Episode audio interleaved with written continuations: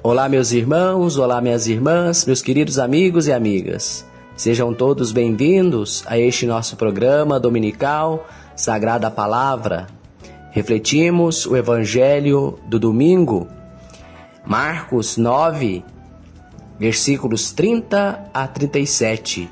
É o Evangelho deste domingo, o 25 domingo do tempo comum. Convido a você que tome a sua Bíblia nessa passagem do Evangelho, Marcos 9, 30 a 37, e reflita comigo. O Evangelho que proclamamos, então, narra o segundo anúncio da paixão, morte e ressurreição de Jesus. Como no primeiro anúncio, que está em Marcos 8, versículos 27 a 38, os discípulos não compreendem e ficam com medo de perguntar a respeito. Tem medo de perguntar a Jesus a respeito deste anúncio que ele faz da sua paixão? Não entendem a cruz porque não são capazes de compreender nem de aceitar o Messias que se faz servo dos irmãos. Eles continuam desejando e esperando o Messias glorioso e mostram, além disso, uma enorme incoerência, uma enorme contradição. Enquanto Jesus anuncia a sua paixão e morte, eles discutem entre si quem é o maior, quem deles tem maior prestígio.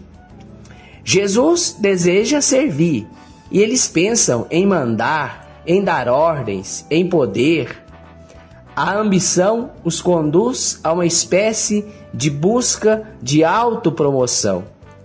E até hoje, infelizmente, este mesmo desejo de autopromoção, de poder, de prestígio, de ser uma celebridade aparece em nossas comunidades. Não é verdade? Tanto no tempo de Jesus como no tempo de Marcos, havia um fermento da ideologia dominante, um fermento da ideologia do Império Romano que se espalhava por toda a parte.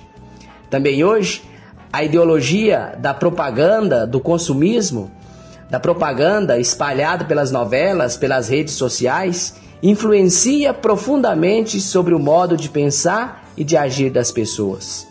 No tempo de Marcos, nem sempre as comunidades cristãs eram capazes de manter um comportamento crítico diante da invasão da ideologia do Império Romano, da ideologia que pregava o poder, o prestígio, a força.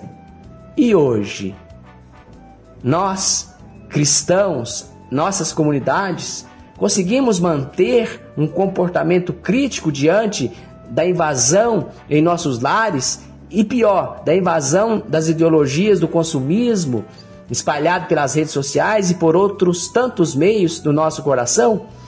Conseguimos nos fechar bloquear a entrada dessas ideologias, dessas propagandas no nosso coração? Nos versículos 30 a 32 do capítulo 9 de Marcos, nós temos em si o anúncio da cruz. Jesus atravessa a Galileia e não quer que o povo e a multidão saibam, pois está ocupado com a formação dos discípulos e falando com eles sobre a cruz. Jesus ensina que conforme a profecia de Isaías, aquela do cântico do servo sofredor, de Isaías 53, versículos de 1 a 10, e o texto do livro da sabedoria, capítulo 2, versículos 12 a 20, que é a primeira leitura da missa de hoje, o filho do homem deve ser entregue e condenado à morte. Jesus ensina então que conforme a profecia de Isaías e conforme esse texto do livro da sabedoria, capítulo 2, ele, o filho do homem, deve ser entregue e condenado à morte. Isto indica que Jesus orientou sua própria vida conforme as Escrituras. Jesus é a realização das Escrituras. Jesus orienta sua vida a partir das Escrituras, tanto na realização de sua missão, quanto na formação oferecida aos seus discípulos.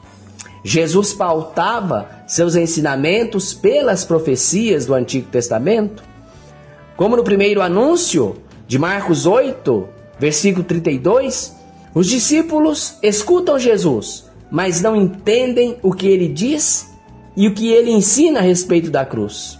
Mas também não perguntam claramente para terem esclarecimento a respeito. Eles estão tomados de medo, medo que os afunda na ignorância. E nos versículos 33 e 34 do mesmo capítulo 9 de Marcos, a mentalidade competitiva dos discípulos aparece de forma clara. Chegando em Cafarnaum e entrando em casa, a casa que no Evangelho de Marcos simboliza a comunidade cristã. Aí Jesus pergunta: O que vocês discutiam pelo caminho? Os discípulos não respondem, ficaram em silêncio. Não será o silêncio da consciência pesada e da consciência que se sente culpada? Ora, pelo caminho, eles discutiam sobre quem era o maior, o mais poderoso. Jesus é um mestre muito sábio e espera o momento adequado para ensinar e corrigir a respeito deste pensamento que traz a divisão para dentro da comunidade cristã, que traz a divisão para dentro da casa da comunidade, isto é, um desejar ser maior e mais poderoso que o outro. A mentalidade de competição, de prestígios, a mentalidade que caracteriza a sociedade do Império Romano ou que caracterizou a sociedade do Império Romano e que caracteriza ainda a sociedade atual, já estava infiltrando-se naquela pequena comunidade que estava nascendo. Temos aí o grande contraste a incoerência e a contradição. O Mestre Jesus se mostra o Messias servo e seus próprios discípulos estão pensando em quem é o maior, o mais poderoso, o de maior prestígio. Quem era a celebridade? Como isso ainda se faz presente entre nós e em nossas comunidades. Jesus, o Cristo servo, Jesus é o Cristo servo e as pessoas desejando sucessos humanos, buscando sucessos humanos, buscando ser uma celebridade, desejosas de poder. Jesus se rebaixa e ensina a se rebaixar, e os discípulos querem se elevar. E nos versículos conclusivos, os versículos 35 a 37, Jesus ensina a servir e não a ser o mandão e o poderoso. A resposta de Jesus é uma síntese do testemunho de vida que ele mesmo deu desde o início de sua vida. Se algum de vocês quiser ser o primeiro, seja o último de todos, o servo de todos. Se algum de vocês quiser ser o primeiro, seja o último de todos, o servo de todos. O último não recebe troféu, o último não recebe prêmio, nem recompensa. O poder não deve ser usado para prestígio, para dominar, para autoelevação vaidosa, mas para rebaixar-se e servir o poder na comunidade cristã é o poder de rebaixar-se e servir.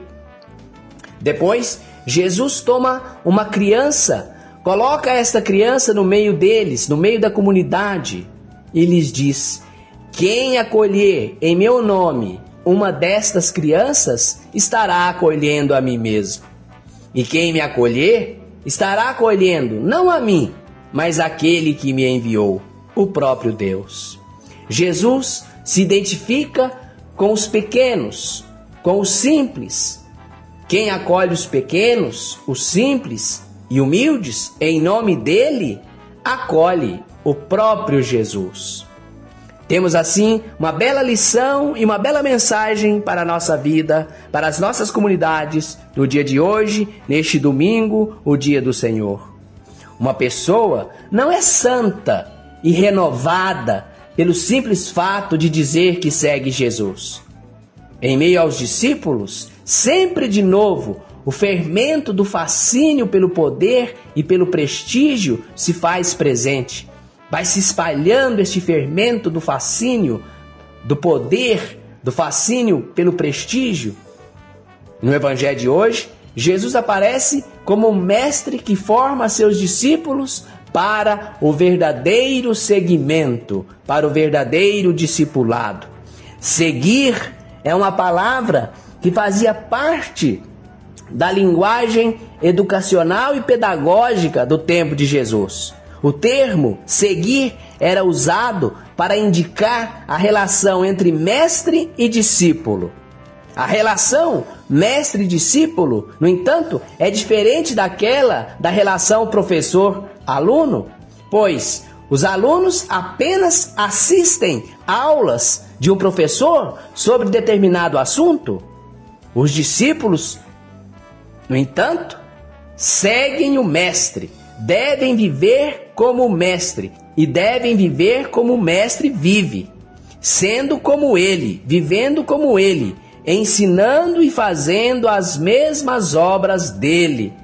Assim, os discípulos de Jesus não devem almejar ser o maior, o mais prestigiado, mas sim, o discípulo de Jesus deve se rebaixar como Jesus se rebaixou.